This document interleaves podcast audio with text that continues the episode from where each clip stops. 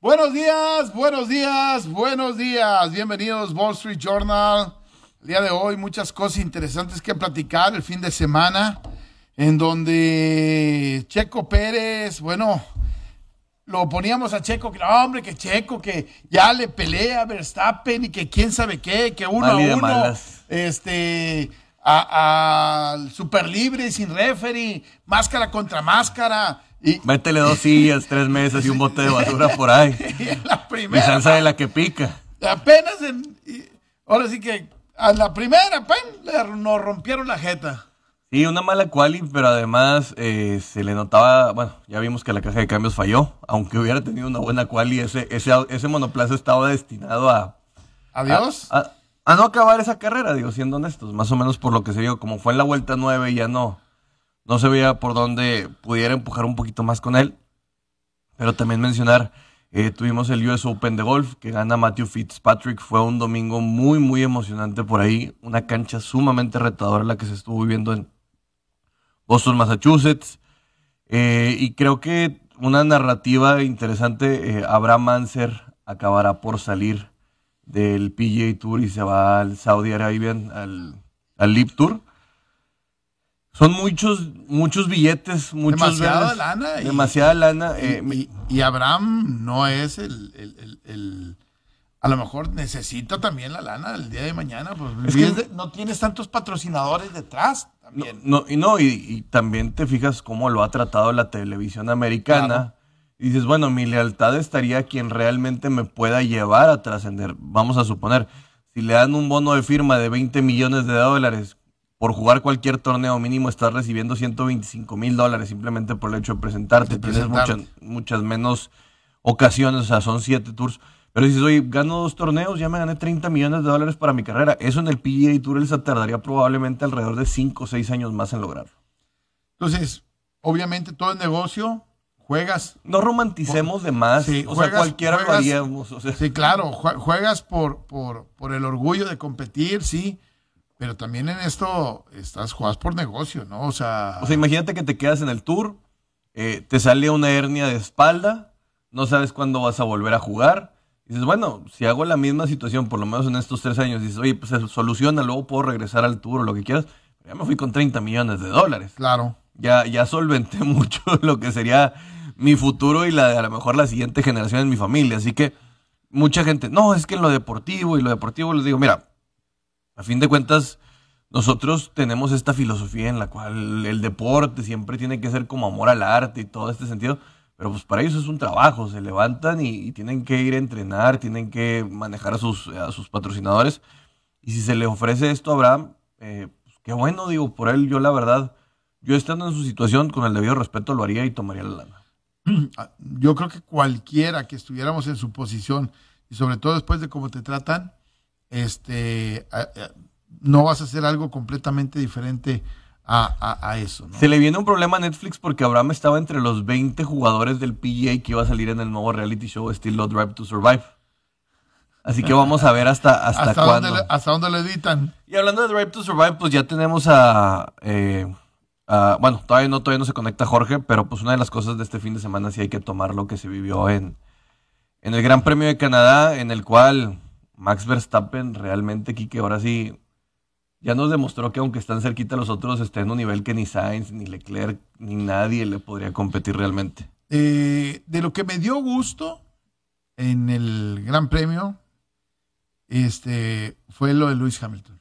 Uf, sí, qué gusto Sí, verlo. De, de que regrese a un podium, que regrese a la, a, a la contienda, ¿no? Y si quieres ahorita lo, lo platicamos con Jorge, Eh, un poquito más adelante. Antes me quisiera meter un poquito al mundo del boxeo. Adelante.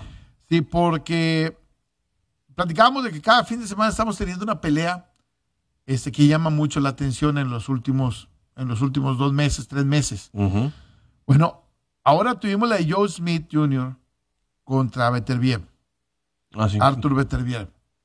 Y la demostración de Artur Beterbiev es espectacular, con un knockout para unificar el peso semicompleto con el Consejo Mundial de Boxeo, con la federación y con la organización. Y lo único que le falta a Beterbiev es el título que tiene Bivol. Bivol. Entonces, hoy el mundo clama por una pelea entre Bivol y Beterbiev.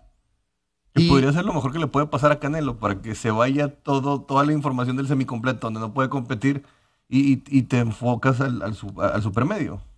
Hoy, hoy por hoy, este, ves a Beterbiev y muchos piensan que Canelo no tiene nada que hacer. Tiene 37 años y como quiera tiene con que este tipo. ¿Beterbiev? Pues sí, pero porque arrancó tarde su carrera. No, yo estoy de acuerdo, pero mucha gente viendo la edad que tiene, diría, ay, otro bulto. No, e, es que si lo hubieran agarrado, si se hubieran echado a Canelo, hubiera dicho la gente, ah, hombre, este es un bulto, mira otro viejito que le van a poner, este, pero no, lo de Beterbiev fue algo espectacular, ¿eh? espectacular y que lo pone ahora, si no estaba dentro del top 10 de los mejores libra, libra por libra, hoy por hoy empieza a llamar la atención el semicompleto. Y, ¿sabes qué es lo que más importante del semicompleto? Que nadie lo esperaba hasta que llegó Canelo a la división. Es que le dio reflejo. hoy empieza la gente a llamarse, oye, eh, perdió con Vivol y este es mejor que Vivol o puede ser mejor que Vivol. Entonces, eh, les dio spotlight a, esta gente. Es que Canelo tiene ese reflejo, o sea, a veces a veces lo satanizamos en el sentido de que Canelo Álvarez no hace nada por el boxeo y sí lo hizo. En este momento, pues a fin de cuentas le dio la plataforma a otros peleadores que, estamos viendo nacer esa situación y creo que... Ahora, Beterbiev con 18 y 0, ¿eh? Sí. Con 37 años, el, el pelado. Jorge, ¿cómo estás? Qué gusto saludarte. Hola, ¿qué tal? ¿Cómo están? Feliz Día del Padre. Gracias, mi estimado. Gracias. Oye, viviste una carrera a gusto a las 11 de la mañana de, las Californias, no te tuviste que levantar a, sufrir la carrera. Una carrera un poco aburrida, mi estimado. A fin de cuentas, el dominio de Max Verstappen, salvo por aquel safety car de Yuki Sonoda que nos mete un poco de emoción al final. Pero pues, las manos que tiene el holandés en este momento nos hace entender que Ferrari no se ve por dónde le podría hacer tanto daño. Sí, diferentes factores, ¿no? Hacen que la carrera, como dices, fuera un poco tediosa, aburrida. Ah, una, como dices, eh, Max Verstappen, pues sí, ¿no? Reitera otro golpe de autoridad, está a otro nivel. Ah, el, monoplaza de Red Bull, el motor Honda también. Y también otro factor que no consideramos es que ese circuito de Canadá tiene dos años que no se usaba y todavía le cae una tormenta. Entonces las condiciones del grip y muchos otros para que dé una carrera pues interesante, ¿no? O sea, muchos monoplazas no tenían el grip necesario para cuando salen de la, de la curva a, tener una buena salida y alcanzar a quien tienen enfrente. Entonces, fueron muchos factores que sí, en realidad no dieron para que se hubiera tantos rebases como uno hubiera querido, ¿no? Porque volvieron, reaparecieron otra vez los famosos trenecitos de DRS. Y le pasó mucho que. ¿Perdón? Le pasó mucho a Leclerc que repetía en radio, dice, salgo de la curva y no tengo grip, no tengo grip, no tengo grip y no podía alcanzar a pasar. Sí, también le pasó al, a, a One Joe, ¿no? O sea, atrás de Stroll prácticamente el 50% de la carrera y solamente cuando llega el Ferrari, que sí es mucho más rápido que un Aston Martin, pues los puede pasar con relativa facilidad. Pero si están en cierta igualdad de circunstancias, se formaba el trenecito de DRS y, y ahí quedaba, ¿no? Jorge, para la gente que cree que lo que ocurrió fue un sabotaje de Red Bull hacia Checo Pérez, yo me cansé de contestar esto, les dije, los fierros no tienen palabra, ya era una situación en la cual incluso se habla de que la caja de cambios ya venía en el máximo tope de su desgaste, como que consideraron que podía venir en esta situación. Recordemos que cuando tienes estas fallas pegan en el tope, en el tope de gastos de ambos, porque es por equipo. Y pues creo que sería una locura considerar esta situación. Para Checo fue un mal fin de semana, a fin de cuentas desde la quali desde también cómo acaba por esta caja de cambios por tronar ahí como a la vuelta 10. Y pues ya esta situación para Checo, pues bueno, sigue en el segundo lugar, va a seguir peleando, pero cada vez se aleja Max Verstappen y se nota que las tablas del holandés, pues vamos a decirlo de esta manera, eh, cuando está a punto realmente no hay quien le pueda competir ni en su equipo ni por el otro lado. No, lo de Checo es, no, yo no me, no me quiero meter en esos temas de controversias porque no va por ahí. Ah, lo que tiene, lo que está haciendo Checo, me imagino yo, me da, me da la idea, es que Checo encontró la puesta a punto para tener una gran quali, pero ha estado sufriendo ah, con la degradación porque el mejor setup para quali no necesariamente se va a transferir a la carrera. Entonces Checo, yo creo que Canadá estuvo experimentando en la práctica 1 y práctica 2 y cuando lo pones a prueba en la práctica 3, pues resulta que está mojado y no encontraste nada. Entonces se queda en el limbo ahí y algo que no saben muchos y, la gente que está diciendo que es un tema de conspiración y que quieren sabotear a Checo, a Checo le pusieron la actualización hoy, ayer, perdón, y a Max no. Checo salió con el monoplaza más actualizado, con los nuevos frenos. Entonces Checo en realidad tenía el, el, monoplaza más actualizado de Red Bull. Y aún así, yo creo que también fue un poco de, pues no sé si decir la inocencia, porque Red Bull es un, un equipo bastante experimentado, pero también cuando Checo golpea el muro en la quali, se tiene que revisar la, transmisión. Y, que haya tronado. Entonces me acuerdo lo que le pasó a Leclerc el año pasado en Mónaco. Es algo similar, empieza la carrera y, truena la transmisión. Pasa las pruebas de, de calidad, pero de ahí pues sí, pues, pues, vimos todos, ¿no? Que se repite, se repite la historia. Y en general yo creo que fue un mal fin de semana para Checo y no hay que buscarle más. O sea, simplemente no encontró la puesta a punto y el día de la carrera, pues tronó la transmisión. Y, igual pienso, eh, este, dejemos a un lado las teorías de la conspiración y todo este tipo de detalles que no ayudan, que, no ayudan ni, ni, ni, mucho menos.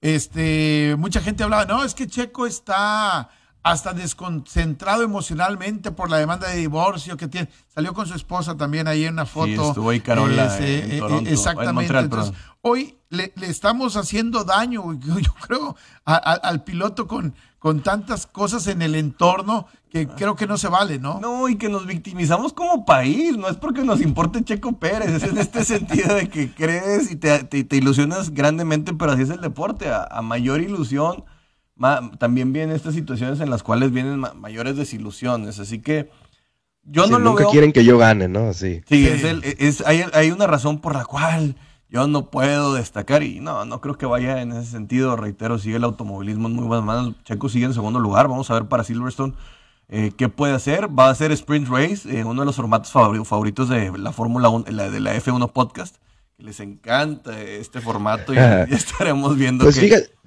Fíjate, que el primero nos sorprendió a todos, ¿eh? Y fue mejor de lo que esperamos. Exactamente, el primero fue, fue un experimento, no un experimento, ya, ya, lo hemos, ya lo hemos visto, pero fue interesante. Entonces, pues no, esto, no soy tan escéptico para esta segunda oportunidad. Espero, la verdad, que, que, que, que, que sea una buena carrera. Y va a beneficiar a Checo también esto, ¿no? No tener que encontrar el balance de dos, entre cual y carrera, ahora te tienes que preparar para, para la carrera nomás, porque es la, es la sprint race y después de ahí es la carrera y con el mismo setup. No te tienes que ponerle puesta a punto una sola vuelta. Sí, así que ya, ya esta situación creo que le, puede ayudar un poquito más. Esperemos que, que acabe por, por, llevárselo. Grandes historias. Fernando Alonso nos regaló una quali que nos emocionó a todos viéndola en el segundo lugar, este viejo cascarrabias que me identifico mucho con él. Al rato voy a hacer ya mi rant de enojo contra ciertos periodistas del, medio golfístico. y, yo lo que les decía, me gustó verlo de Lewis Hamilton, otra vez de ah, regreso al, al, podium. Creo que poco a poco empieza, empieza a crecer. Este, y no tengo la menor duda que un tipo con esa capacidad y esa experiencia eh, y, el manejo eh, les va a poner las, las peras a tostón a, a muchos todavía en la segunda parte, ¿no? Ojalá para que se aprieten, que veamos carrera de seis pilotos realmente, porque esto es lo que esperábamos este año y no se ha dado para ese lado, que la segunda mitad pueda, pueda venir a, competir un poquito más. Lo de Mick Schumacher también mencionarlo, eh, que estaba haciendo una gran carrera y luego por la fiabilidad del motor también se queda fuera. Un tipo que tiene muy comprometido su, su, asiento, que se habla de que podría salir. Eh, la paciencia en Haas, un equipo con tan poco capital, también no es fácil que lo puedan mantener y, y el crédito del apellido se le empieza a acabar en cierta manera. Sí, lo de Alonso y Haas, pues es consecuencia de la lluvia, ¿no? A veces ah, no, no, no, no se va, no va a pasar lo que un sábado de quali con condiciones en pista mojada y de ahí nos pasamos a la carrera totalmente seco y pues el verdadero rendimiento del Alpine solía lucir, ¿no? O sea, era un, era un Mercedes mucho más rápido y el cual ese, ese, ese podio, ¿no? Ya ni siquiera segundo lugar de Alonso, pues sí parecía insostenible. De la misma manera, a Haas fue cayendo poco a poco.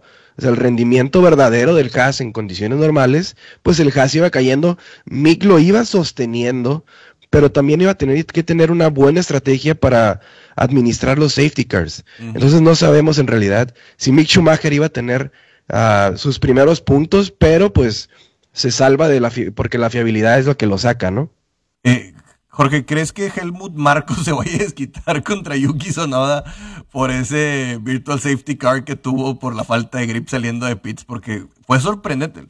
El, que vio el virtual, eh, la bandera amarilla generada por Yuki fue una locura. O sea, sale de pits y se va derecho y se estrella. O sea, ahí sí. Y creo que Max hubiera dominado aún más la carrera si no hubiera tenido este, este safety car.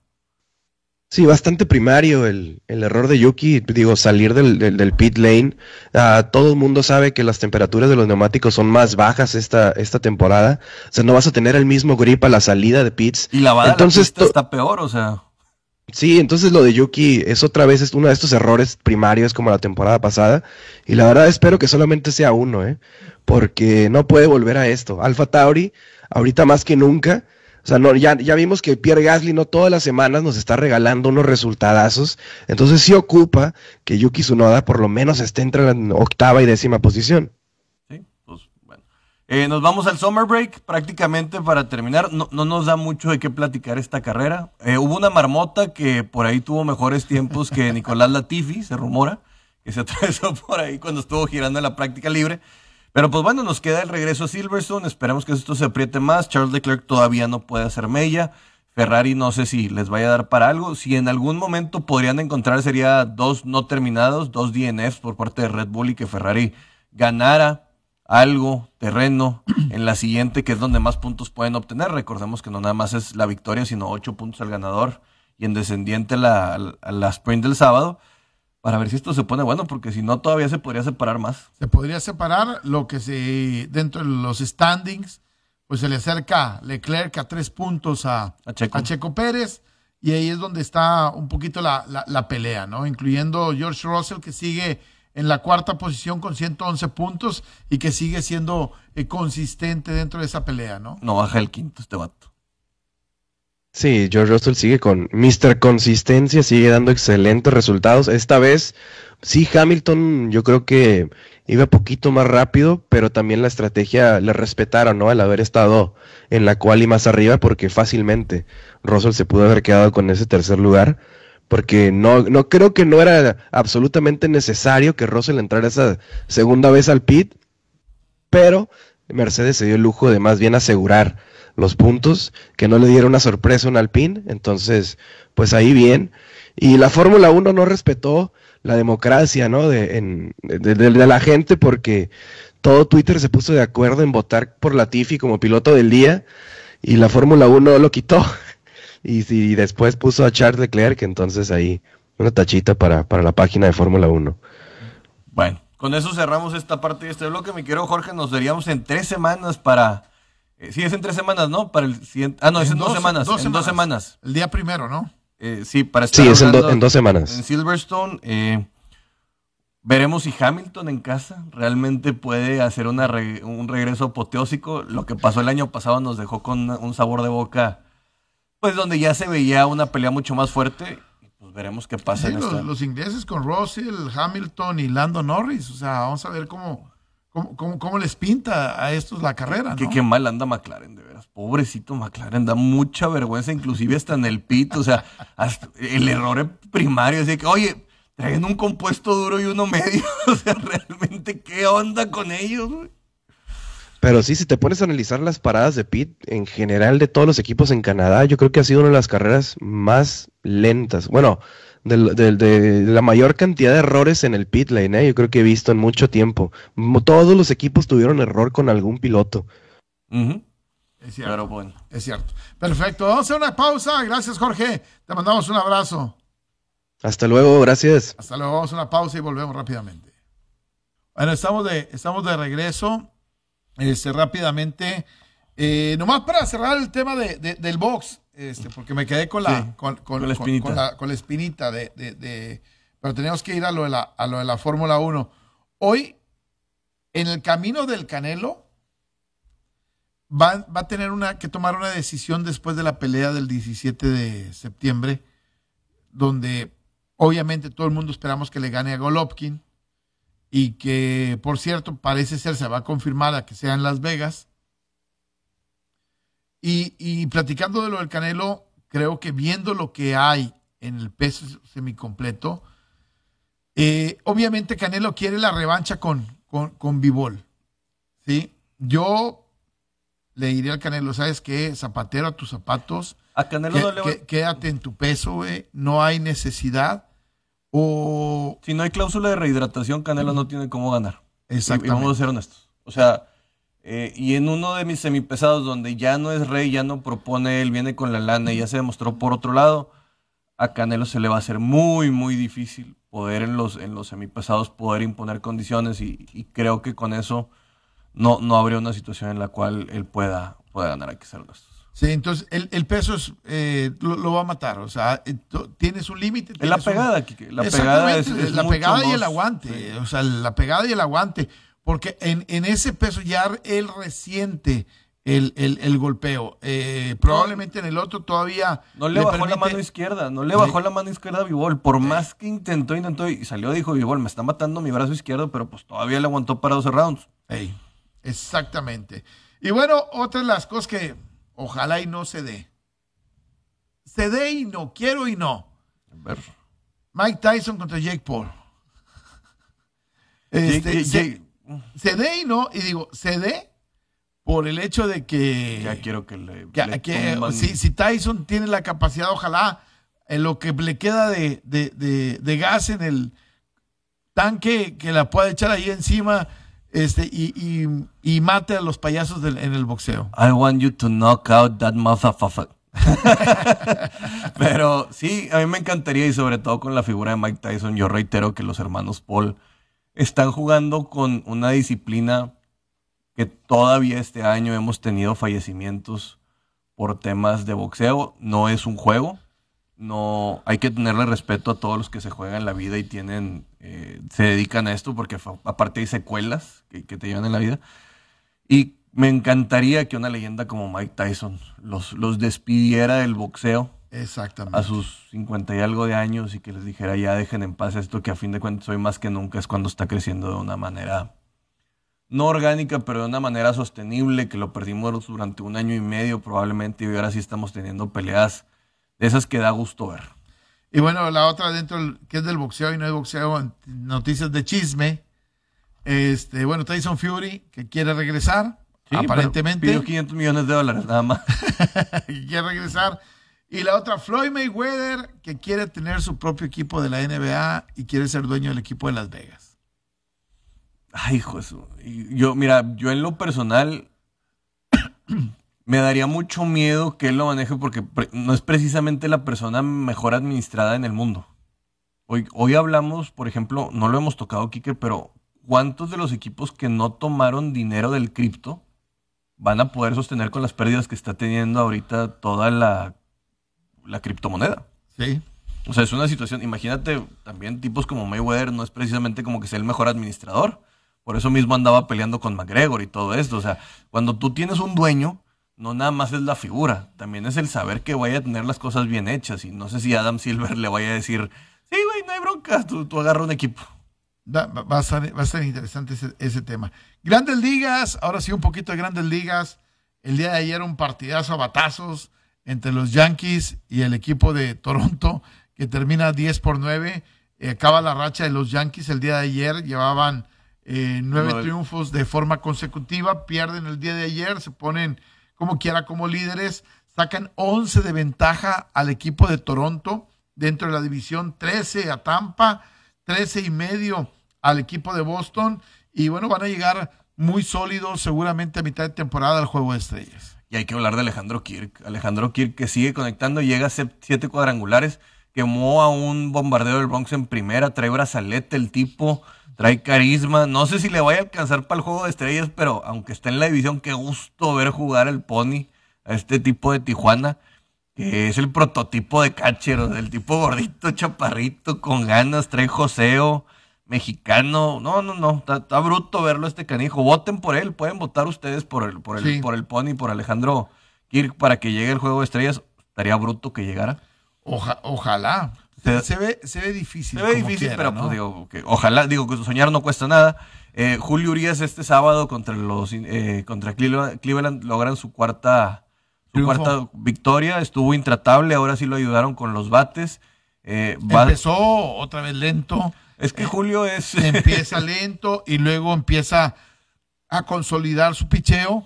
Y, ahora sí, lo que sí hay que decirlo, tuvo apoyo y obviamente saca, saca el resultado. Sí, por otro lado, la lesión de Manny Machado también, que estará probablemente unos dos, unas dos semanas fuera, tres por un esguince de tobillo.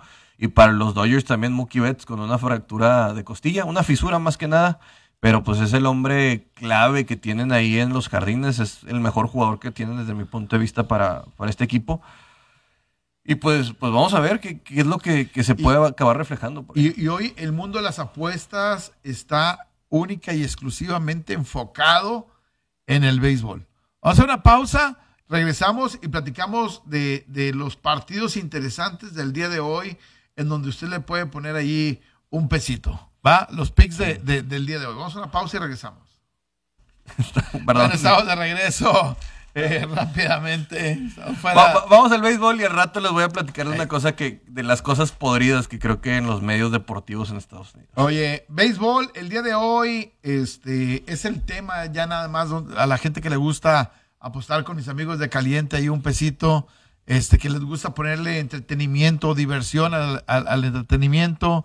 Eh, hoy Yankees contra el equipo de las Rayas. Eh, juegazo. Garrett Cole 6-1 contra McClanahan. McClanahan. este, 7-3 y 1-84. Exactamente. Pinta para bajas el partido. Sí o sí, está en 6 y medio. las altas y las bajas. Eh, pareciera que pinta para bajas, pero la última vez que hablamos de, un juego de Garrett Cole que estaba con, con alguien así, que, que, eso es lo que te, esa es la grandeza del récord hoy de, Gary Cole. O sea, le ha tocado pichar contra los caballos del equipo de enfrente. Sí. O sea, y, hablo del equipo de enfrente, o sea, contra los rivales. ¿Sí? Entonces, tiene 6 y 1. Hoy le toca contra McClanahan y en Tampa creo que el partido, híjole, apunta, no sé por qué, el juego es a las 6 de la tarde. Normalmente cuando todavía es de día, le, le pesa a, a, a, Garrett Cole. 6 de la tarde, eh, que va a ser en Tampa Bay. No importa porque esté echado, sí. el Tropicana. Así que no, no, no debe haber problema. Pero sí la efectividad de McClanahan está... Un 84. Está, está muy interesante, digo, sobre todo eh, en lo que se ve. Híjole, Yankee sería muy raro por la estadística que perdiera dos partidos seguidos. Y ahorita es favorito el Yankees menos Yankees 130. menos 130. Yo si fuera a tomar, tomaría Yankees en el menos 130, no por el run line. Sí lo veo arriesgado, porque también Tampa no es cualquier cosita, a pesar de que trae 12 juegos de diferencia. Pero tomaría, tomaría Yankees nada más a ganar en este. Yo, yo me voy a ir, y mira que soy Yankee, me voy a ir con Tampa. ¿Me voy a ir con Tampa? No, no, no, no, no, no vas a ganar. No vas a ganar. No vas a ganar. Que esté en positivo, como quiera. Sí, no, sí. Estamos a 110. Sí. No sé por qué. Ojalá, si, ahora, si, si Garrett Cole tiene un buen arranque de partido, este, se va a poner complicadísimo el juego. el, bateo de Yankees ha sido increíble en los últimos juegos. Eh, empiezan perdiendo los partidos y le han dado la vuelta a, los mismos. Y creo que, pero bueno, voy a, voy, voy a pensar en que siendo lunes, este, dicen que las gallinas no ponen, eh, que el bateo de los Yankees va, va, a venir un poquito hacia abajo.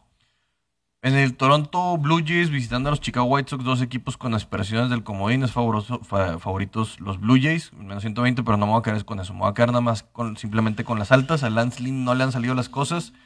Toronto sabe pegar, probablemente la mayoría de las veces gana más por, por su bate que por su manejo de juego. Y también creo que los de Tony La Russa le pueden hacer algo, algo por ahí.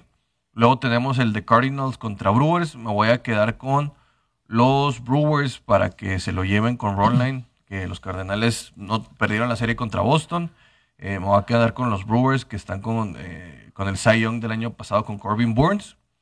Y también tenemos un juegazo de los Giants contra los Braves, que por cierto, Eh. los, los Giants, quiero decir una cosa, Luis González, el caballo de Sonora, hasta que no cree nadie, tercera, eh, tiró su primer triple Sí. este fin de semana. Eh, quemó desde el caballo, desde el viernes creo que fue, tiró un balonazo lejísimos y quemó hombre en tercera. Eh, se está consolidando. Eh, va Freed, que trae efectividad medio 7-2. bajón, y pero con 2.9 y Webb con 3.43. Me gusta para que tomen el run line de los Giants, el más uno y medio, para que lo ganen. Voy con los Bravos este, al juego, a ganar. Nada más. Este, en, el, en el partido me gusta para que Fred. eh, es 2.90, pero de repente le ha tocado algunos juegos donde se va en ventaja rápidamente el equipo. Y eso le permite al pitcher de, de repente medio, medio, medio relajarse, ¿no? Eh, creo que va, va- va a sacar el juego. Y el otro que me gusta, y es un juego de perdedores, este, un juego malo. Le voy a echar a Boston, van a ver. No, no, no. No, te- no te- No, de hecho, voy con Boston eh, el Sí, día de hoy. tendría que ganarle Wincho- Detroit. Winchowski contra, contra Faedo. Voy, voy con Boston el día de hoy. Eh, me, me gusta ese. Pero, pero hay otro que me gusta más. Eh, piratas contra los cachorros. Voy Ah, con los piratas. Intratable. Sí, está, está como para. Es como cuando, cuando agarras un juego de béisbol nada más para apostarle y, y entretenerte. ¿Sí? Entonces ahí ese es para, para, para eso precisamente. Brew Baker que tiene 0-7 de Pittsburgh.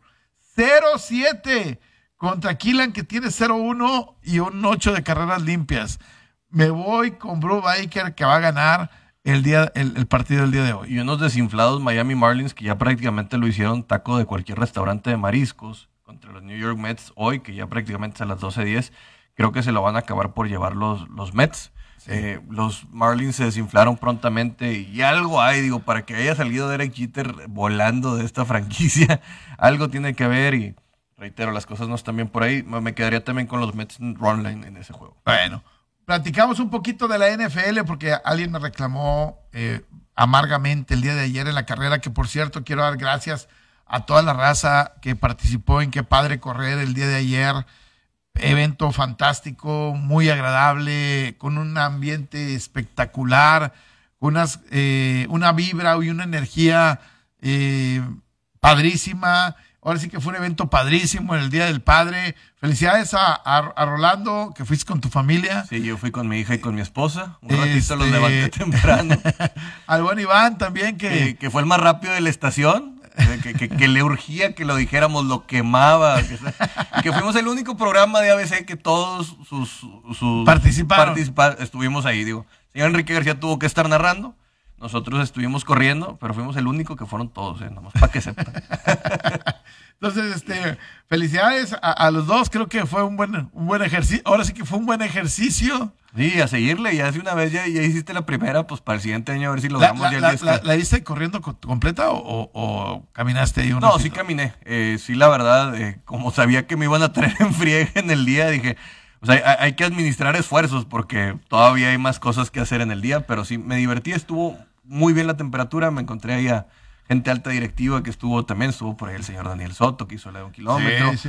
Estuvo el señor, el, el Guerra, que nomás lo vi en la entrevista y luego como que ya se fue, ni siquiera corrió. y muchos más, pero lo bueno es que nos divertimos y que estuvo muy metida la gente y que la verdad, ambientazo, buena música, estuvieron, Sí. hay mucha gente, había food trucks, había juegos para los niños, muy dinámico, la verdad estuvo muy, muy padre. Sí, la verdad, muy, muy, muy agradable el- todo lo que vivimos. Y ahí tuve un reclamo de parte de varias gente. Uh, ¿qué, la, ¿qué pasó? ¿Por qué han dejado de hablar de la NFL en Wall Street Journal? No es que hemos dejado, pero hay Y- momentos en los que se tranquilizan las y, noticias. y- y yo le dije, no, pues es que sí hablamos. Y me dijo una persona, o sea, es fiel seguidora, eh, dijo, yo los escucho todos los días en radio. Y me dice, la semana pasada si dedicaron 20 minutos en toda la semana, fueron muchos. Uh, la- Dice, y de hecho me dijo, eh, o están en la regla de Iván Solín de cuatro minutos por la NBA. Dije, no, no, nada que ver, nada que ver. Dijo, es que no hay temporada. Dice, pero, pero hay muchas notas y hay cosas que te merecen ser este, tratadas. Este, dice, ya nos quitaron también a los mariscales. Entonces, este, ya la estación no le importa la NFL. No, sí nos importa y vamos a tener la mejor este, Cobertura. cobertura. Eh, mariscales probablemente pueda regresar en el mes de agosto. Eh, entonces, para que la gente esté pendiente de, de todo lo que vamos a tener. Ahora, hablando del tema de la NFL, es seguir especulando cosas. Eh, como la sanción sobre Deshaun Watson, que ha sido todo un tema. Eh, la NFL no quiere tomar una determinación, porque esa es la verdad. No quiere tomar una determinación si está suspendido o no está suspendido, por el hecho de que si los mismos jueces en lo civil y en lo penal no han tomado una decisión, ¿quién soy yo, NFL, para imponer un castigo, no? Sí, pero es una bomba de tiempo, porque imagínate eh, en esta situación que sí pueda jugar, no sé, que se determine en Y, eh, que, noviembre. imagínate que existe un arreglo por parte de él y que no haya una penalización en lo civil y en lo. uh, A lo mejor en lo civil sí. En lo. no hay en lo penal, en pero lo en lo penal. civil. En lo civil sí, pero en lo penal no. Entonces, ahí vendrá entonces para la NFL una, una- un momento complicado. Yo creo que para la NFL lo más complejo es ver si hubo eh, involucramiento en esta De los mecan- equip- del equipo. de Houston. Ahí es donde están asustados ellos, porque si ven esta situación en la cual Houston también estuvo eh, sistemáticamente ayudando a que un depredador tuviera este accionar, es donde la NFL dice, ay, ay, ay, o sea, ahí sí puede venir una situación en la cual tengo que tomar mucho medidas mucho más eh, duras y determinantes. Pero pues bueno, hay que ver, eh, salió este señor, el, el abogado de Houston, se me fue el nombre, pero que sigue diciendo que hay más mujeres. En este momento solo son 26 los Sí. casos. Vamos a ver cómo se desestima. Ya sabemos que también hubo parte por, por el FBI en el cual tres fueron desestimadas las investigaciones porque se hablaba de que era fraude. Pero sí dará de qué hablar. Por otro lado, firmó Jaquaski Tart, ex safety de los San Francisco 49ers con las Águilas de Filadelfia. Sale por la puerta de atrás por una intercepción que no logró, que probablemente le hubiera dado a los San Francisco 49ers la entrada al Super Bowl. Pero a fin de cuentas, así es el fútbol americano y este deporte. Acaba por salir. También por ahí siguen los problemas en el tema de las renovaciones de DK Metcalf y Terry McLaurin. Que, pues a fin de cuentas, si Divo Samuel ya por lo menos se ha presentado, estos tipos han tenido una tendencia un poquito más, ¿cómo decirla? Más reacia a arreglarse con sus equipos. Pero probablemente estemos viendo que para julio ya estén arreglados. No, no creo que se vaya a tardar mucho. Estos dos tipos probablemente tratando de forzar a sus franquicias, siendo los jugadores más importantes para que les den más dinero. De acuerdo, completamente. Fíjate, tema interesante ahorita dentro de la, de- dentro de la NFL. ¿Cuáles son el mejor backfield que hay en la NFL en este momento? El mejor backfield, eh, costo-beneficio. Corredores. Vamos a hablar de En corredores. general, me sigue gustando mucho el de Cleveland en, en lo personal. Sí. Vamos a, va- vamos a ir a una- algo que pusieron acá. Sí. Javonte Williams y Melvin Gordon. Es bueno, es bueno, pero Javonte Williams más en el sentido potencial y Melvin Gordon hacia la baja. Lo pusieron en el número 7. ¿Está bien? Número 6, a los Titanes. Con Derrick Henry y Hassan Haskins. Haskins va a ser, ojo, eh, con, con el chavo ese, va a ser eh, una fiera, me parece. Es el relevo natural, probablemente de, de Derrick Henry. No en el tamaño, sí en el trabajo. Eh, Has- Hassan Haskins me recuerda más a DeMarco Murray. Y de Marco Murray, eh, hay que recordar que te- llegó a tener un momento en la banca a, a Derrick Henry cuando Derrick Henry era novato en, en- en la NFL los primeros dos años. Eh, un buen tándem. Y bueno, mucha gente duda de cómo puede regresar Derrick Henry en, en este momento a la NFL. Después de la lesión del año pasado. Ah, mira, lo de Henry sabemos que se pone a, punto. El, problema es eh, qué tanto puedan administrarlo. Creo que ya Mike Rabel tiene que jugar con esta situación en la cual. Hassan Haskins. Sí, o sea, y no nada más Hassan Haskins, si es que llegar hasta un tercer corredor. Sí. O sea, hay una situación en la cual tienes que hacer mucho mayor. Eh, no le puedes dar otra vez 300 veces la pelota. ¿Sí? Entre 300 y 350. Tienes que bajarle un poquito al, ritmo. Lo que no estoy de acuerdo es que pongan a Ezequiel Elliott y Tony Pollard por encima del de, los Titanes. Ezequiel Elliott ya es el puro zurrón, ¿eh? O sea, con todo respeto, y Tony Pollard es un buen jugador, es un buen corredor, este, pero mientras esté ahí Ezequiel Elliott, no le van a estar dando toques de balón a, Tony Pollard. Tony, no, el problema de ese backfield que es lo predecible que, eres. Porque cuando está Ezequiel Elliott, empiezas a saber que probablemente va a ser una jugada por aire por, por lo bien que hace el bloqueo Ezequiel Elliott. Y que Tony Pollard es un tipo que no bloquea ni en el celular. O sea, es un tipo que probablemente vaya a salir por una ruta de pase o le vaya a salir el balón y sabes que él va a ser el que, va a usar el balón, o sea, el, que va a acabar recibiéndolo. No, no hay un sentido de, señuelo en esta situación. Así que esas situaciones yo también creo que se vuelve muy predecible y lo vimos con, los mismos vaqueros el, año pasado. Eh, hay que mencionar que también la línea no se va mejorando. En, los vaqueros de Dallas se va volviendo vieja. Así que eh, si vamos a hablar de backfield, también tenemos que intrínsecamente empezar a considerar la las líneas. De la línea. Claro. Claro. Número cuatro, Alexander Mattison y Dalvin Cook.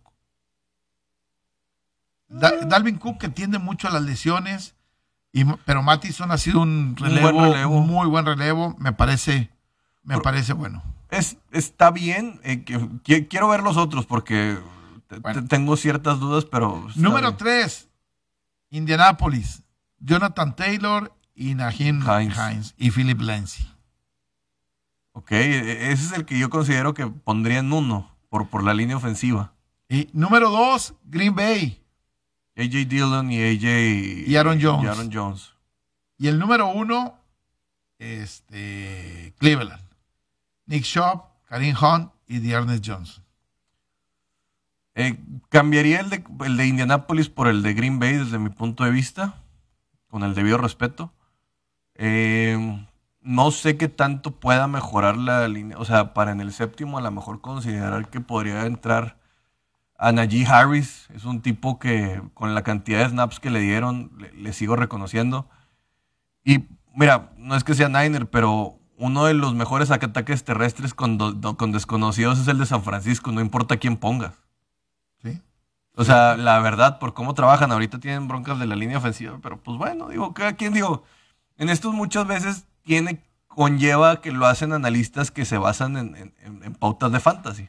Yo me, basaría más en pautas de que realmente ¿Cuál es el equipo que puede generar un, funcionamiento terrestre? Y, igual voy a poner lo mismo. Ah, eh, Derrick Henry, la temporada pasada se lastima a mitad de campaña y el equipo mantuvo los mismos números en la segunda parte del año, corriendo este, ¿cómo se llama el muchacho que se fue a Carolina? Eh, que venía Donta Foreman este, y corriendo Hilliard eh, en el equipo de Tennessee. Entonces, me parece, yo sí pondría a Cleveland como uno. y, sigo poniendo, y, sigo poniendo en el 2 a, Tennessee, porque creo que, al menos como yo estoy viendo entrenar a Derrick Henry y, lo que veo, los comentarios ahora, en lo que fue el campo de entrenamiento y todo esto, mientras no le puedas quitar la etiqueta de probablemente sea el mejor corredor en la NFL como corredor, este, no lo podría quitar de, esa posición. Ojo, y una de las cosas que más me llaman la atención desde mi punto de vista es que nadie sigue sin conceder, se, acaba la credibilidad para Christian McCaffrey. Otra vez lo vuelven a poner en los fantasies y todo esto. Llevas a Donta Foreman, que hizo un gran trabajo con Tennessee, y tienes a Christian McCaffrey en el, mismo, millones de dólares. En el, en el mismo equipo y no pones a Carolina dentro del top 7, ¿va? Está, canijo. Vamos a una pausa y regresamos rápidamente. Estamos de, estamos de regreso, este, ahí todavía con algunas de las señalamientos, ¿no? De quiénes podrían estar dentro de ese, y quiénes están sobrevaluados y quiénes están, este, eh, no, no dentro de esa, dentro de esa pelea. Hay, hay, tres problemas con estas pautas. Es que se hacen en base a los resultados del año pasado, eh, no puedes evaluar un equipo que va a empezar una temporada con, con, los, con los patrones del año pasado, desde mi punto de vista, porque llegan nuevos jugadores, eh, hay nuevas formas de jugar, nuevos coaches. Eh, segundo, eh, creo que a veces se basan demasiado en el fantasy, reitero. Y lo tercero es, no nos damos cuenta a veces de las oportunidades que nacen tanto con jugadores del draft como de otros, porque en este, en este año no tuvimos drafteados en la primera ronda de corredores, pero van a venir joyas de segunda y tercera ronda que van a significar muchísimo. En lo personal, por ejemplo, una de las secciones que yo considero que se me hace muy valiosas del lado de corredores era de Andrew Swift con Jamal Williams en, en Detroit. Y nadie los valora. Sí. Y tenían un, un- un peso considerable que pudieron haber ganado más juegos, no se hicieron, pero pues no los van a volar porque son los Leones de Detroit. Pero hay otras, hay- otras pautas en las cuales los puedes ver mejor que otros equipos. Oye, se habla de que la NFL va a tener expansión. Como se habla de que la- las grandes ligas van a tener expansión Y la NBA. y la NBA van a tener expansión. De que vamos a ser el negocio más, más grande. Y supuestamente hay ocho ciudades que están peleando por tener dos equipos más, por lo menos, de expansión en la NFL. ¿Sí? Uno es Austin, Texas, que le han apostado al deporte de manera importante. Están buscando también béisbol de grandes ligas. Están buscando NBA. Y están buscando, este, bueno, soccer ya tienen con la... Tienen la- golf y Fórmula 1. eh, Exactamente. Entonces, Austin, que es la capital tejana, es, es, es uno de ellos. Chicago, que quieren amarrar el nuevo estadio con otro equipo también de la, de la NFL, como lo hace Nueva York con dos equipos, como lo hace Los Ángeles con dos equipos. Y mucha gente piensa que si es el tercer mejor mercado eh, dentro de la NFL, eh, ¿por qué no poder tener otro, otro equipo en el, en- en el área de Chicago? Tres, Columbus, en Ohio. Entendiendo yo que, creo por que- Ohio State y toda esa situación. Sí, pero yo hay dos equipos. Yo creo que esa está más lejana porque tienes a Cleveland, eh, tienes a Cincinnati y tiene una historia perdedora. Sí. Si yo Columbus no lo pondría ahí y si los de Ohio quieren ir a ver fútbol americano, pues que vayan a Cleveland o que vayan a Cincinnati o que vayan a ver Ohio State. Sí. Londres. El señor Khan ya ha amenazado con migrar a los jaguares de Jacksonville a Londres. Exactamente. Entonces, Londres, se habla de tener el mercado internacional. eh, muchos partidos tienen tres juegos al año allá. Entonces, esta podría ser una, una de las franquicias. Oklahoma, eh, Oklahoma City. Estos involucraron los estados con más fútbol americano, con más pasión sobre el juego.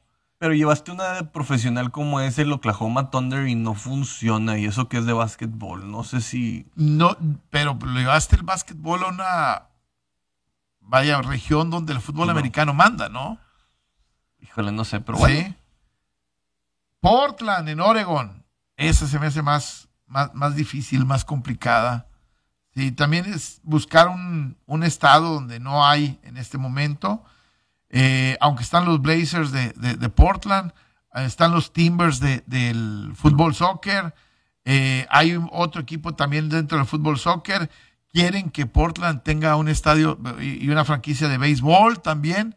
Y es algo así como Nashville que, que están tratando de, de empujarlo para la NBA y para otras cosas, ¿no? Sí, me sorprende que hay estadio, estados como Nuevo México que les valgan, que prácticamente los, los desconocen en este sentido. No Es- existen. Sí, están apostando más hacia otra. El, el- el medio centro también como que ahí no. Con Ericut y todo Sí. eso les vale. Digo, con Érico todo lo engloban en los, en los Patriotas, en, en todo lo engloban en, en- en este sentido de Boston que va alrededor y, y, y como quiera tienen la situación de que pues está cerquita Maryland, todo- todas estas cosas ahí con los, con los cuervos, pero a, mí se me hace muy forzado el, el- el- el- el hecho de expandir la NFL, sinceramente. San Antonio, que es el estado más futbolero, vamos a decirlo, en, el- en americano, donde el fútbol americano es una pasión, es Texas. Una religión en Texas. Eh, eh, sí, es una religión. Y tener dos equipos en el estado más grande, este me parece muy poco para mucho. Entonces, entre Austin y San Antonio estarían peleándose. Que están eh, a una hora de distancia, eh, así que pues prácticamente es, es casi conjunto y no sabemos si, si tuviera que estar en los suburbios, a las afueras de la ciudad, si lo pones en un término medio, a lo mejor Sí. les puede ayudar a los dos. Y el otro es, y que van a terminar dándosela, es San Luis, en Missouri. Ah, bueno, es que ¿Por hay qué? un tema de cómo Porque salieron una- los Rams hay- y hay una hay demanda de más de dema- hay una 300 demanda de muchos millones de dólares, ¿no? Entonces va, ¿sabes qué? Te vamos a regresar a una franquicia, ponle el nombre que quieras y, y, y, y ¿ah? Sí, eh, eso eh, fue una de las grandes pifias de Roger Godel de cómo salen eh, en ese tema, que hay una demanda por la ciudad que prácticamente está ganada. Son más de 300 millones de dólares, ¿no? Lo que traen más o menos ahí de, de los daños y los perjuicios que tendrían que hacer y no van a querer soltar, van a decir, pues quédate con un equipo. Y yo pondría una novena, A ver. Monterrey, en el nuevo estadio Los Tigres, el día que lo tengamos listo se van a Sí, caer. que si no hay agua, En el- hombre. en el ahí, eh, con, le pon- le- ¿cómo le pone- vamos a poner? ¿Los parrilleros o los fundidores? No, hombre, póngale de otra forma. ¿Eh? pues, otro- En el- en- eh, dijeron, no construyan el estadio en el río porque se puede caer un día por el agua. ¿Cuál agua, güey? No. Que le pongan los Red Wolves de Monterrey o que le pongan los Rebels o alguna cosa, no sé, pero ya esos nombres eh, con el debido respeto, fundidores, eh, Steel, todo, y yo ya basta, basta, otra cosa, vamos por otros nombres, carajo. ¿Qué nombre sería interesante? Pues a mí cuando dijeron el de Red Wolves de, de, de, de Ok. Washington me gustó, pero, Pero no, aquí no hay ese animal. No, dicen los ¿Eh? cabritos, acá el señor pues, es parecido al, al Ram ese, ¿no? Eh, los mezquites de Monterrey. Ándale, sí, ándale, o- o los- ándale, Los eh. invasores de nuevo. Los jabalís. Ándale, me gusta. El jabalí es un animal de la, de, de la zona. Los wild boars. Las víboras, ándale, ese me, me identifico. ¿Cuánta gente no se iba a identificar con las, las víboras de Monterrey? Está bien, ¿Eh? me gusta el Monterrey Snakes. O los, Monte- o el Monterrey Vipers. o- o los osos, Pero pues ya están los osos de Chicago. ¿eh? Ya están los osos de Chicago. Pero aquí tenemos muchos. Bajan de la sierra. ¿eh? Y menos, digo, todos estamos buscando agua ahorita. Por eso esos no, no tienen con qué, con qué hidratarse. Exactamente, ya nos vamos. Gracias. Pero, pero sí, parrilleros. Ah, hombre. basta, hombre. Eh, este, fundidores, ya ni fundi. Ni el queso funden, hombre. Eh, Ni, ni queso, ni queso funden. No, pero ya tenemos Salón de la Fama. Ya nos vamos, pásela bien.